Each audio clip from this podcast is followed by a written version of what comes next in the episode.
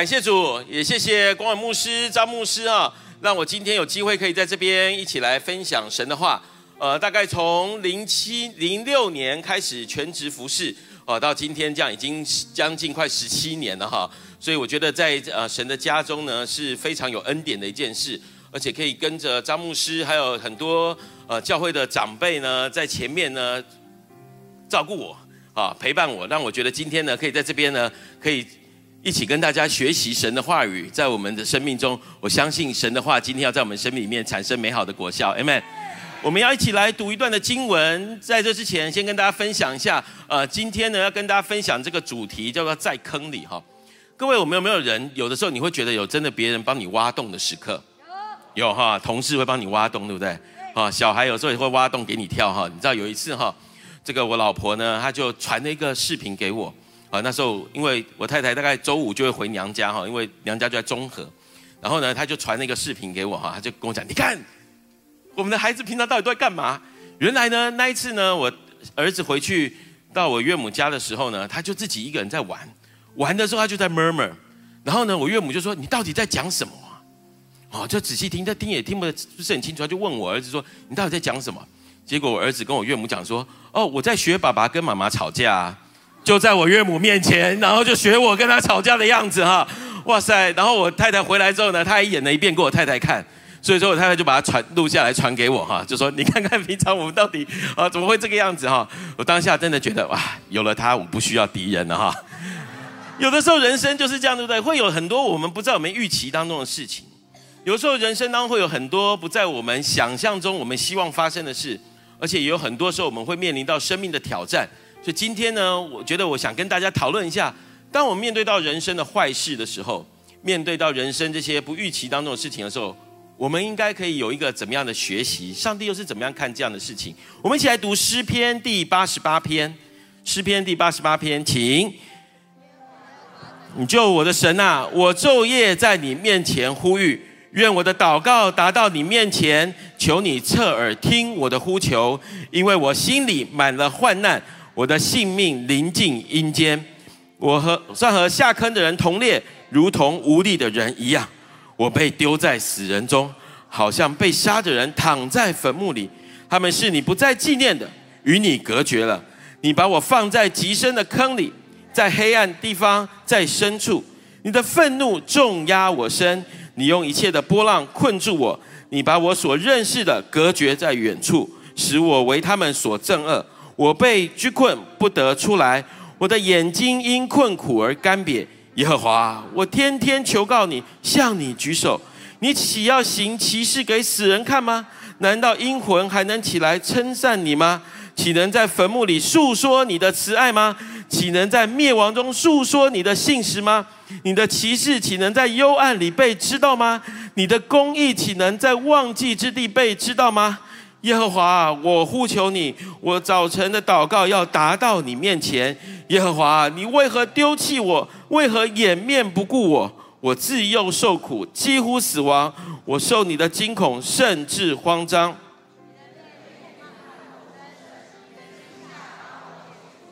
这些终日如水环绕我，一起都来围困我。你把我的良朋密友隔在远处，使我所认识的人进入黑暗。我们一起来做祷告。主啊，今早我们来到你的面前。主啊，不管生命在哪一个光景，主愿你的光今天光照我们，引导我们走在你恩典的路上。谢谢主，主啊，让我们经历你是不离开的神。谢谢耶稣，祷告奉耶稣基督得胜的名，amen。弟兄姐妹，你刚刚读了这段经文，你觉得是一个正面的还是负面的？负面的，而且很负面，对不对？啊，有没有像有一些人，我们的生命一样，碰到今年可能碰到很多的挑战，可能甚至有些人在长期的病痛当中、长期的挑战困难当中，很多时候我们觉得，哎，好像人生真的很苦。你知道吗？这一首诗啊，是整个诗篇里面最没有盼望的一首诗。它很负面，开头就是负面，到结尾还是负面。你知道，通常一般来讲哦，在诗篇，其他哦也有很多抒发情绪、情感的诗哈，也有很多这种大卫在被追杀的时候，甚至这个落在苦难当中这些的诗。可是这些诗啊，不管前面他再怎么苦，哦，他说：“我的心啊，你为何忧闷？”但是呢，最后他总会告诉你说：“但我应当仰望神，上帝是用笑脸帮助我的。”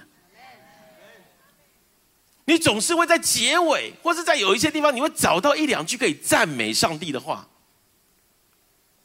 可是今天在这个诗篇里面，你看到他连结尾都没有希望，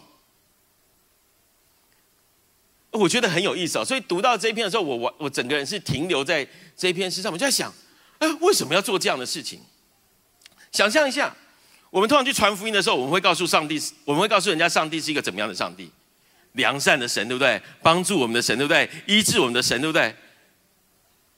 诗篇的作者他在编辑这一整整卷书的时候，他也是要跟所有的以色列人讲，说我们的神是一个怎么样的神？那为什么会把一篇从头到尾对上帝没有一句好话的诗放在里头？然后你在想哦，上帝为什么会允许没有一句好话？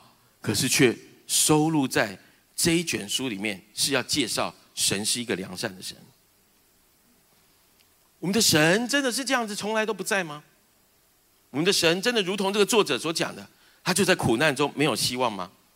我们先来认识一下这一篇诗篇的作者，他的作者叫做西曼。啊，西曼是一个很特别的人哈，他是可拉的后裔。你可能会在诗篇里面有很。长的一些篇幅会看到可拉的后裔所写的诗。可拉呢，就是你认识在民数记里面的那个可拉，啊，他在旷野的时候带领以色列人起来抵挡摩西，因为他觉得为什么什么事情都只有摩西说了算？我们不也是有智慧吗？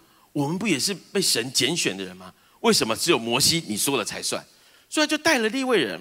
带了其他呢，在十二个支派当中有名望的这些人起来要抵挡摩西，结果摩西就说：“那我们来祷告，看隔天耶和华拣选谁。”就在隔天的时候，摩西还想办法劝他们说：“哎，神要这个施行这个审判之前，赶快哦，先搞清楚哦，选边站好哦，还给他们机会哦。”结果可拉他们还是硬着颈项说：“没有，我们要。”取代啊！我们还有其他更好的人。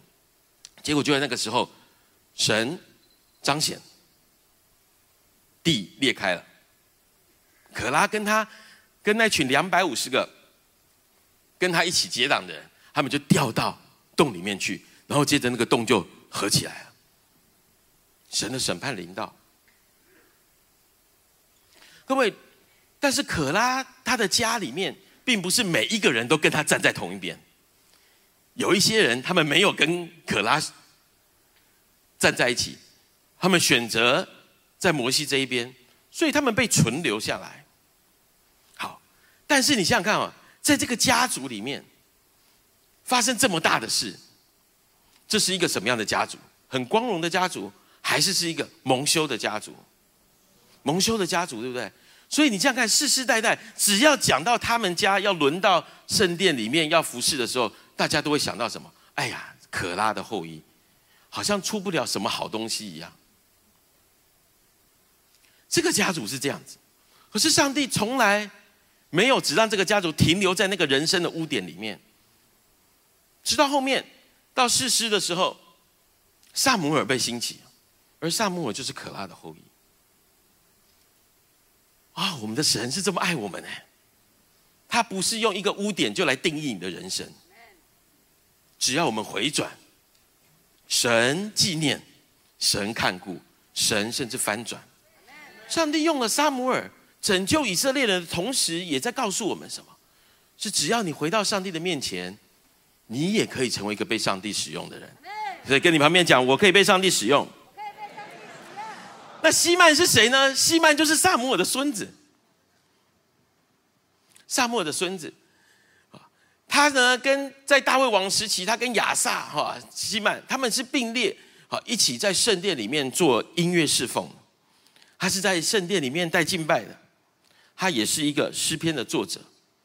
可是你想想看啊，他不是一个这么倚靠上帝的人，上帝把他放在那个诗班这么尊荣的位置上面，而且是全国的诗班哦，还不只是一个教会的班，是全国的诗班。上帝他在那个地方可以带领，可是他怎么会写出这么负面的一段的诗，还被收藏起来？我们看一下西曼在这一段日子里面，他经历的是什么？呃，很多神学家就在推测，这一段时间可能西曼他是得了麻风病，啊，得了麻风病，在。那个年代哈，卫生不是这么好的状况之下，得了麻风病哦，是一件很惨的事情。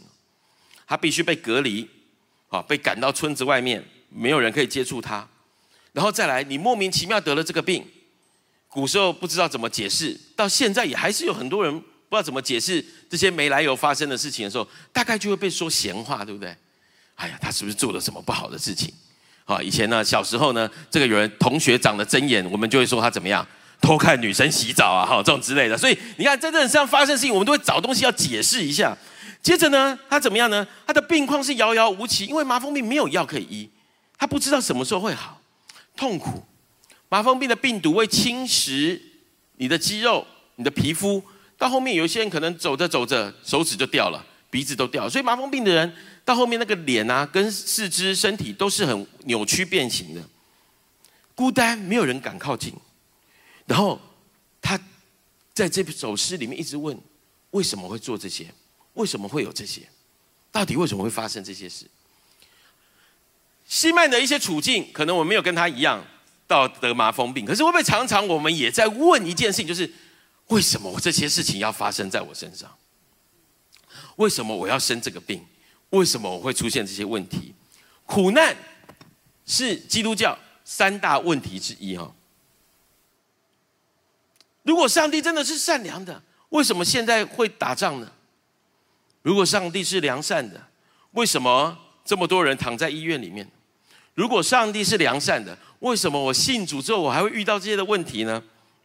这些大概都是我们共同会有的疑问。但今天我们正面的来面对它，跟他正面对决哈。好，我们先来看一下为什么会有苦难跟或者会有坏事哈？为什么会有苦难跟坏事？通常大概一般来讲。会有三种的解答哈，会有三三个答案。第一个叫做神的惩罚，神的审判，神的惩罚。第二个呢叫做神的试验，上帝在测试你，到底你够不够格。第三个叫做魔鬼的工具，啊，魔鬼的工具。那我们先来看第一个，什么是神的审判？上帝为什么有资格可以审判？凭什么他可以来审判我？哈，好，第一个他的权柄哪里来？各位，我们都同意。如果你今天会坐在这边，我们的神是创造的神吧？创世纪第一章第一节，起初神怎么样创造天地？所以这些是属于谁的？属于他的。所以他有没有权柄？有，他有权柄。可是重点就是，那他有权柄之后，那所有的坏事情就都是他造成的吗？确实，上帝有那个权柄，他可以来审判我们。但是很多时候你会发现。你身边周遭发生的很多事情，跟你的行为好像也对不起来，所以所有的坏事都是神的审判吗？你在圣经里面看到，并非所有的坏事都是从神来的。举个例子，约伯对不对？我们很熟悉，约伯的坏事是魔鬼要来测试他。耶稣被钉上十字架。是他自愿上去，不是神在审判他，他不需要受审判，可是他却自愿为我们进到苦难里面。可见苦难并不代表全部都是从神而来。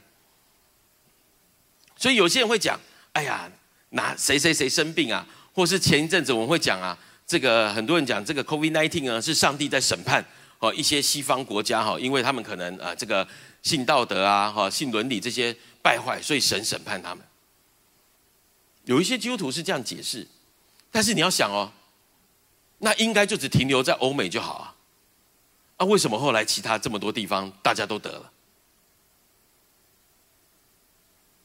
所以审判坏事不一定都是从神的审判来。我们再回头来看圣经当中怎么讲到神的管教。第一个，神的管教会非常的明确。在旧约里面，你看见当他们在社会制度当中的时候，他们遇见，如果有一个人你不小心把人家家的一头牛弄死了，你要怎么办？上帝说你要除了赔这只牛之外，你要另外加上五分之一。哦，很明确告诉你你是为什么而做。在每一次上帝在旧约施行审判的时候，他在管教以色列人的时候，都会有先知，都会有人起来教导以色列人，会先劝以色列人说：不要这样做，不要这样做，神不喜悦这样，所以你要远离这一切。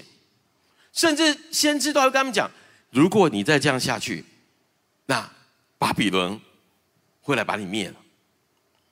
神会允许外邦人来攻击你，很明确。所以在旧约里面，神设定的原则是：你的罪行、你的行为，跟你的罪行你得到的那个后果，是可以有因果相关的，是可以连接起来的。好，那再来说，神为什么要审判？神为什么要管教？因为管教的目的不是要把我们打死，管教目的不是让我们永远跟神隔绝，管教的目的是要我们可以回到神的面前。你的孩子做了你不允许他做的事，假设他如果哇把这个湿湿的手伸到这个插座的这个洞里面去的时候，你会不会管教他？会，会告诉他不行，对不对？如果他还偏要的，你一定会给他一些管教。可是你的管教是要打死他吗？不是，你的管教是什么？记得不要干嘛？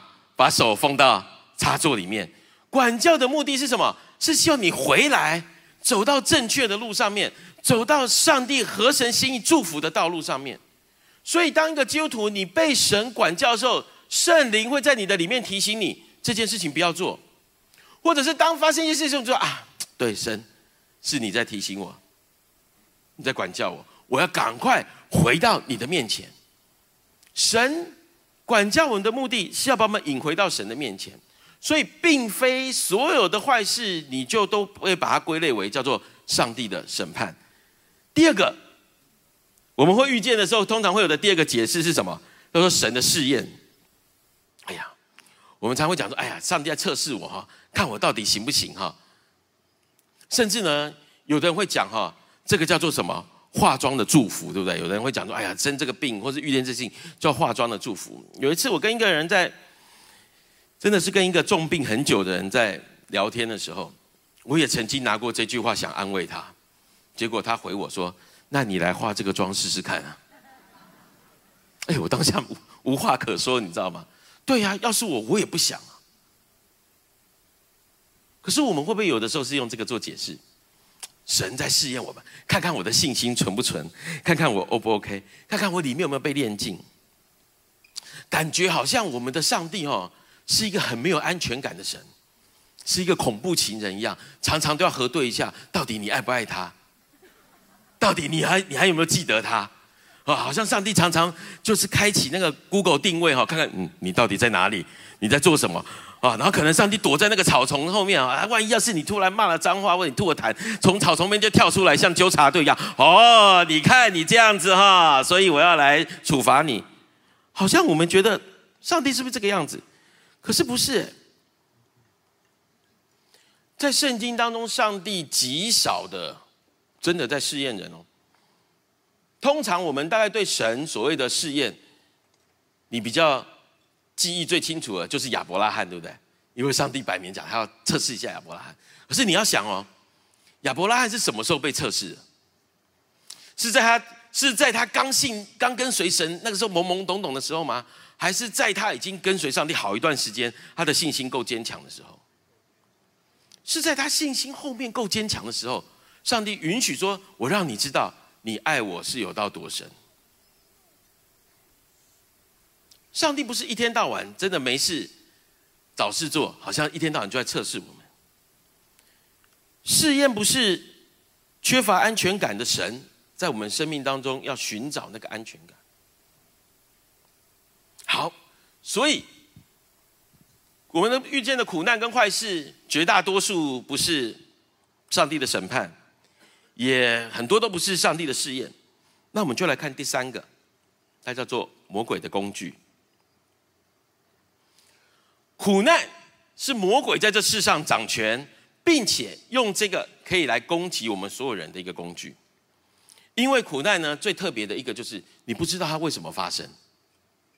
这也就是我们最多的人，我们常常遇见苦难之后的反应，对吗？你会觉得啊，那然呢？为什么会这样？摸不着头绪，就因为你摸不着头绪，接着你会干嘛？神真的爱我吗？如果神爱我，为什么会这样？啊，我们对神产生怀疑。上帝，如果你是良善，为什么我的父母要离婚？上帝，如果你是良善，你是真实的，为什么我的母亲得癌症？是上帝，如果你是良善，为什么我妈妈得癌症，然后我跟她一起来教会祷告，没有好？上帝，如果你是良善，弟兄姐妹看到我为我妈祷告没有好，他们是不是会觉得我这个传道人道行不够？我们会有这些的疑问，对不对？这些的疑问会把我们带到哪里？我们会怀疑神。接着，很多人可能就会选择远离神，因为你在会在怀疑中找到你想听的答案。我祷告了没有改变啊？我做这些没有啊？我不止十一奉献，我十二奉献，我参加所有的服饰没有改变。我们会因为找不到跟苦难的对价关系，我们就开始怀疑上帝。啊，很真实，就在我们的生命当中。然后呢，接着我们会做什么？于是我们就开始在道理当中，我们就限制神了。我们就在我们的理性里面，我们有限的范围里面，就觉得啊，神就是这样。你就会回到前面，上帝大概在试验我。你会回到前面，上帝是不是？哎呀！上个礼拜十一奉献晚了两天，所以上帝现在要处罚我。我大我今年哎呀，有缺了两个主日，我跑去露营了啊！上帝一定是因为这样要惩罚我。我们想要在道理当中开始来解释这一切，可是越解释，我们跟神的关系是越分离。所以在约伯记的第一章第十一节，魔鬼很明确的。对上帝讲说：“你看看会变成什么样子？”我们一起来读来，你且伸手毁他一切所有的，他必当面弃掉你，你就毁掉他，他就会，他一定不会跟你站在同线。你让他生一场病，你看看他还会不会来聚会？你就让他事业遇到问题，上帝，你不要再祝福他，他只是因为你蒙祝福。所以他才来这边。魔鬼用这些来看我们的生命，但是神做的是什么？神却跟魔鬼说：“你只要不要害他的性命，其他你都可以做。”上帝背后的动机是什么？上帝背后动机是：嗯，我相信约伯可以，他可以。那弟兄姐妹，今天我们呢？我们可以吗？求主帮助我们，相信今天在这里的我们都是可以的。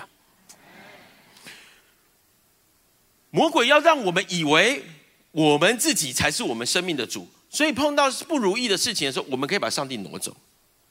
但是我们的信仰告诉我们的是什么？真正在我们信仰里面，它呈现的是我们的生命本来就是软弱无助，可是我们可以向永生的神呼求。我们可以向永生的神倾吐，这个就是今天诗篇八十八篇教我们的功课。西曼怎么样做的祷告？你刚刚大家也都回应我了，是一个很负面的祷告，对不对？是一个好像不太符合新店行道会教导的祷告，对不对？好，牧师都总是告诉我，我们总是可以得胜，我们总是要这样。但有的时候确实我们会还是会遇见软弱。西曼如何面对？我们一起来看，第一个，他在软弱中，他呼求，他对神呼求，他对上帝呼求啊，他仍然还是对上帝呼求。第二个，他诚实跟神讲：“主啊，我里面真的很糟糕，上帝，我真的莫名的一大堆问号、疑问，甚至我很多的抱怨在我里面。上帝为什么会发生这些事？”他诚实面对上帝，然后呢，他不向上帝隐瞒。他说：“上帝，你把我的朋友都赶走了，你让我孤单一个人，你为什么要这个样子？”然后他质疑神说：“让我这样可以荣耀你吗？让我这样你会得到尊荣吗？上帝啊，为什么我要面对这一切？”可是你看哦，他在每一个所讲的话语里面，他却是在跟谁讲？他在跟上帝讲，他不是跟周遭的人抱怨，他不是跟魔鬼讲说：“你看，上帝就是像你讲的这样。”没有，他是对神说。他大声向主唱出他的悲歌，结果上帝收。上帝没有要你刚强的时候才可以依靠他，他把这首诗藏在诗篇里面，他告诉你，你的人生遇到最大的困难，你觉得前方都是黑暗。你觉得你只剩下抱怨？你的祷告，我还在，我还在。我们常常会以为我们的这些抱怨、这些祷告，可能神会不喜悦，可是神却把这件这首诗放在诗篇里面。最苦的诗，可以成为最甜的歌。我们的神。是这样接纳我们的每一滴泪水，而上帝最后给希曼什么样的回应呢？在圣经里面，你在历代之上，你会看到他回到神的圣殿中，可以继续赞美神。可见苦难不是他生命的终点。他的这首诗这么痛苦的诗，被放在诗篇里面，他也只有这一首被放。你想想看，如果他是专业写歌的，需要写歌来敬拜赞美神，他一定写很多歌。可是想不到，却是最不堪入目的一首。可是神在回应他，原来上帝一直都在。我们今天前面的时候，我们唱诗歌，我们唱什么？平安夜，对不对？对，耶稣来，他就是那个以马内利。他与我们同在，在我们的苦难中，他与我们同在；在我们的苦难中，他接纳我们一切的泪水；在我们的苦难中，他帮助我们。而我们在苦难中的回应哦，亲爱的弟兄姐妹，重点来了，正是显出我们生命盼望的所在。今天你这么惨，就像魔鬼讲的，伸手攻击他试试看，他会气绝你。但弟兄姐妹。我相信今天来到这当中的，我们的人生不如意事十有多少？八九。可是今天你坐在这里，你就是那个仍然仰望神的。你来这里，你可能带着沮丧来，有时候你可能带着疑惑来。上帝收，因为这正是我们生命盼望的所在。这正是我们跟这世上不一样的地方。最后，我想用两个例子来跟你分享，我们怎么样？在生命这样的季节当中，我们经历神的恩典。有一个人叫 Jan mark suski 啊，在照片里面有哈，他是一个啊很有天分的一个音乐人哈。他从小就在教会长大，在美国的教会长大，他很有音乐的才能，所以呢，他很早有人就发现他的天分，所以就跟他讲说：“哎，你要不要我们帮你出唱片？”啊，所以他就试着要在音乐上面可以做一个全时间。的音乐工作者，然后呢，他也发了唱片，福音唱片啊，希望上帝的名可以被见证。但是呢，他在二零一七年得了乳癌，很辛苦，他起来努力的抗癌。二零一八年，上那个医生宣布他恭喜你痊愈了，啊，他回到他的工作当中，后来他也结了婚。是到了二零一九年呢，他再次去检查的时候。医生说：“哎，你的片子里面看起来，你的癌症又复发，而且这次医生跟他讲说，你只剩下六个月可以活，会不会很沮丧？可是呢，他就积极的继续治疗。二零二零年的时候，医生又宣布他恭喜你，你战胜癌症了。哇，我们一定很开心，对不对？赞美神。可是到了二零二一年。癌症第三次来找到他，而且这次来的非常的猛爆，转移到多处。他的身上很多器官上都有癌细胞，甚至都发展成肿瘤。然后在这个时候，他的先生也离开他。他人生在那个低谷里面，结果他到了那一年，他想说，反正就这样，他就跑去参加 American Talent 美国达人秀，在那个几千个观众里面，在那个场合里面，那个主持人看他上台的时候，他就像这样子，笑得很开心。主持人上台的时候，就问他说：“哎，你从哪里来？”他说：“哦，我从什么地方来？”他说：“做什么？”我说：“我是一个歌手。”我说：“哦，你看起来很好。”他说：“那今天你要唱什么歌呢？”他说：“今天我要唱的歌叫《It's OK》，没关系。”他说：“哦，他们他们就觉得他是一个很正面、很积极的。”他说：“为什么你会想要创作这首歌？”他说：“哦，因为我这几年得了癌症，但是我想要告诉所有人，就是就算发生癌症也没有关系的。”啊，主持人就开始吓了一跳：“啊，你怎么会在癌症中你还这个样子？”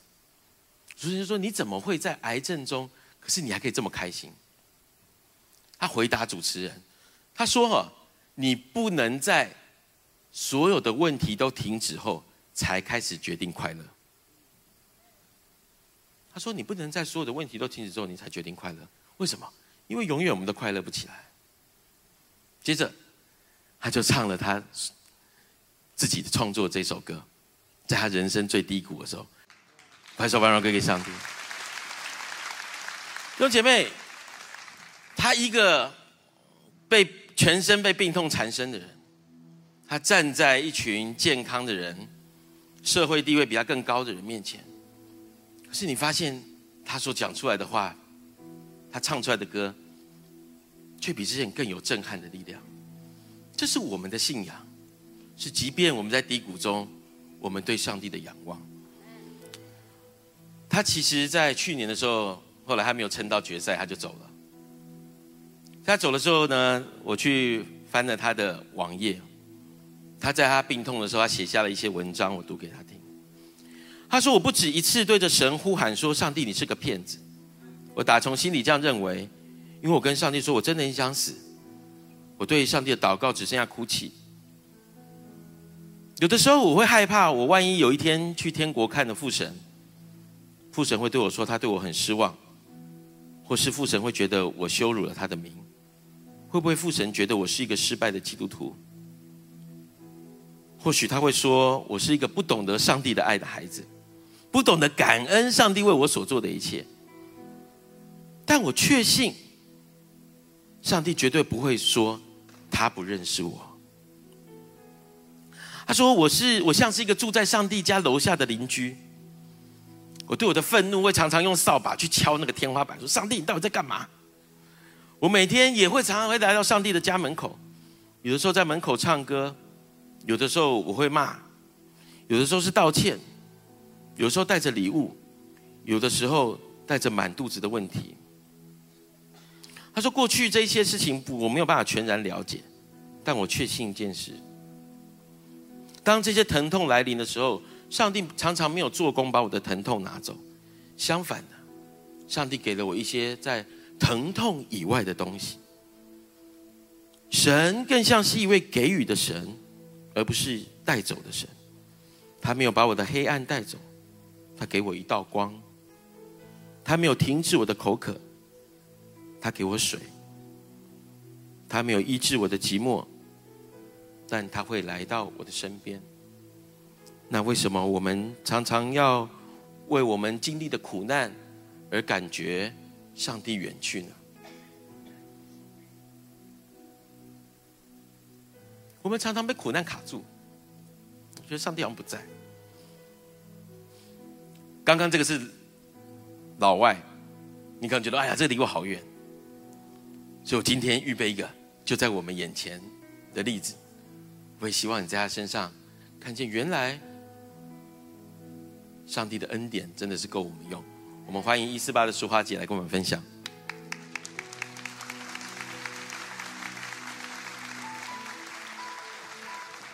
啊，淑花姐需要人扶，是因为其实她有一只眼睛是视力很模糊哈，几乎是看不到。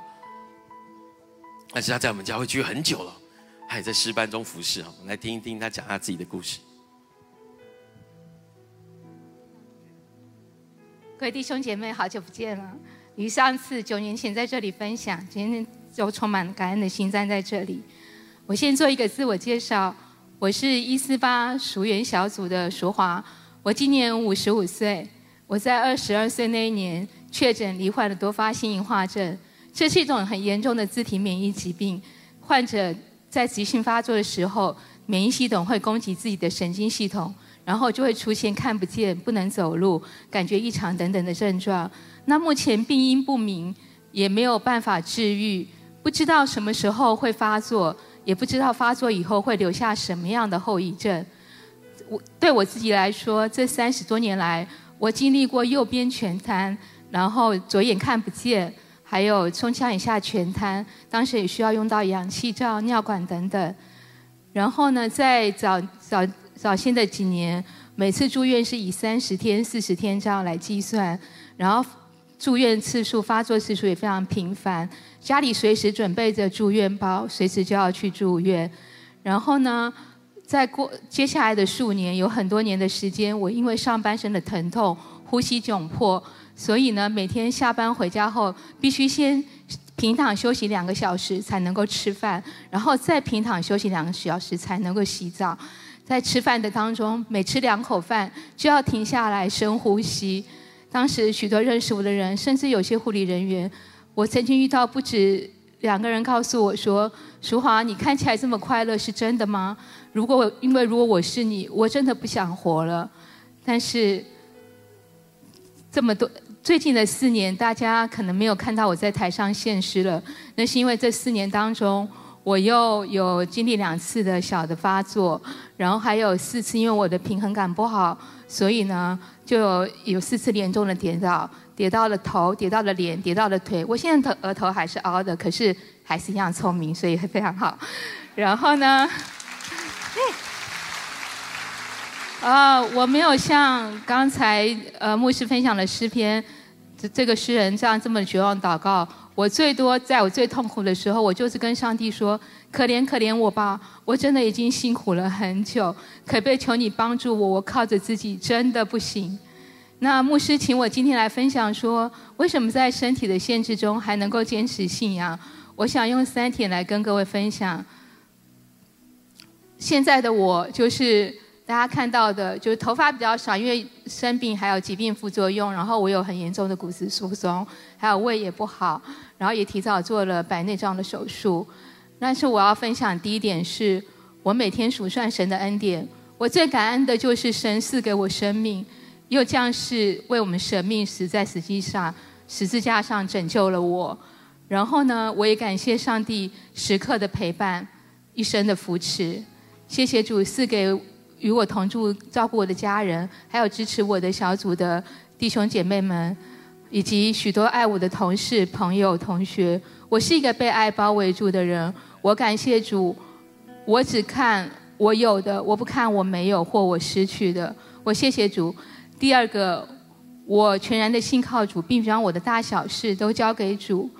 我不敢，我曾经也迫切的祷告说。主要我的上半身疼痛，真的花了我很多的时间要休息。但是呢，我我希望你可不可以把这个痛可以挪开呢？可是我就在一张迫切祷告之后，就一天之内三次读到上帝回应保罗，他不把他的刺挪开，是但是答应他他的恩典够用，我就知道上帝回答了我。所以我现在的我，我不再妄求能够得然全全然的医治。但是我只求主不要离开我，不要丢弃我，而且我这么多年的经历也深深见证了，也印证了上帝是一个不误事的神。在三十多年前，四个人当中只有一个人能够读大学的年代，我在因病休学了一年，还有毕业后休息一年的情况下，我还顺利的完成了大学的学业，并且顺利的考上了公职，在年改。在公共公教人员这个年改退休制度的呃这几年，在明年的年底，我又赶上了就是过渡期的最后一年，在明年年底我就可以领月退丰休退休，非常感谢主。然后第三个我要讲的是，现在我其实是是是达成了大满贯，我现在手上有三张卡，就是重大伤病卡、罕见疾病卡，还有身心障碍卡。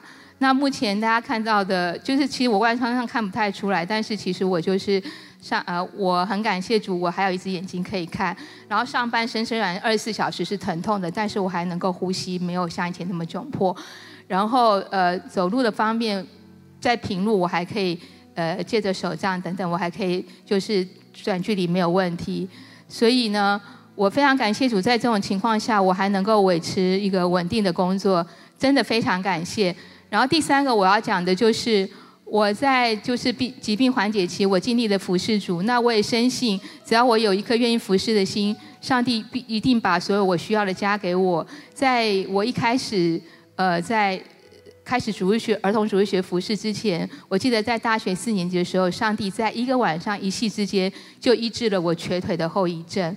那十二年前我来到亚萨师班服侍的时候，上帝又在两三年的时间大大改善了我呼吸窘迫的问题。这一次牧师邀邀请我来见证分享，其实这在前一个月我身体不太舒服，每天也是头昏，然后要需要吃止吐止晕药。真的没想到就在三天前，我这恶心感完全消失了，也不再服用止吐止晕药，今天才能在在这里跟大家分享。所以，我真的我很感谢主。那大家，我想大家小时候都有说，那个孵豆芽的时候，在上面要压一个重物，那个豆芽就会长得比较好。其实人跟植物一样，在需要受压、抗压的环境下成长的人，他的生命会更强壮、更美好。我深深这样相信。谢谢主，把一切的荣耀都归给主。谢谢主，谢谢谢谢大家。Amen，拍手把荣耀归给上帝。Amen，谢谢淑华姐。淑华姐下去哈，用姐妹，这是我的小主角。我们拍手鼓励他，也谢谢他今天愿意这样站出来。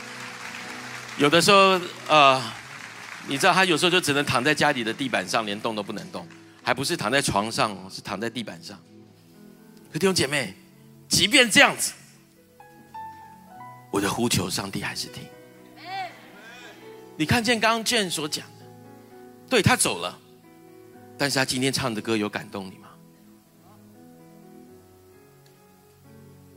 去年我们失去国良传道，但到今天国良还在说话。前一阵子我们在二楼的停车场放了我们那个教会照片的灯箱，在那个最角落有两个人，其中一个就是国良。我每一天早上上班，我经过那个灯箱，我就跟他讲说：“国良早安，我来了。”看见淑华姐，他还是抓住上帝，神没有离开，而我们在这个时候，即便在那个软弱当中的呼求，上帝可以用它来粉碎魔鬼的谎言，上帝可以用它来见证上帝的荣耀。我们一起起立，我们来祷告。谢谢您收听我们的 Podcast。想认识耶稣吗？或是想更多了解教会？欢迎您上网搜寻新典型道会，或输入 topchurch.net，您将会获得所有关于我们的最新资讯。期待再次与您相遇。